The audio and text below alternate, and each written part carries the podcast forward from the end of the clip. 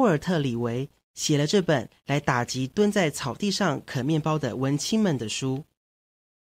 野餐原指室内的宴会。十七世纪，法国的一些饕客团体喜欢举办野餐会，饕客们聚集一处，分享美酒佳肴。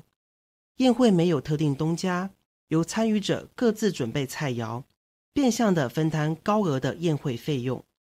十九世纪初，这股大家来分享的室内野餐风气传到英国，伦敦成立了一个集结艺术爱好者、赶时髦者的野餐社团，团员多来自上流社会，成员人数多达两万名。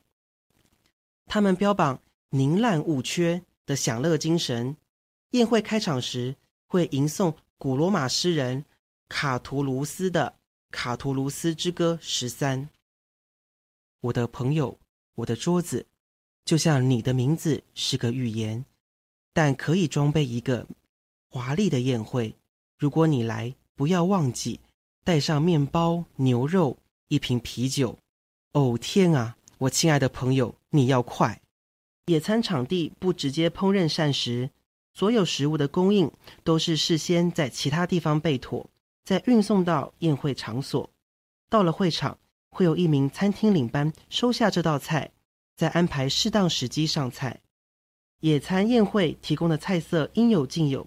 特别的是，分配负责的料理这件事情是由抽签决定的。与会的名门贵胄无不把握机会，精心备料，力求出风头。然而，自古以来，抽签从不单纯，签运好坏不只看天，更要看人。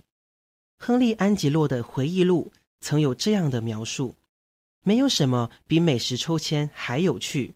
坏心眼的幸运公爵夫人为了抽签，虽蒙着眼，却存心耍诈。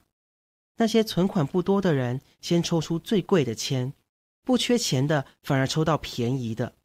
美貌是唯一嫁妆的某位小姐，不幸抽到了松露野味派，价值至少三金币，而她富有邻居却抽到半个五先令的棒蛋糕。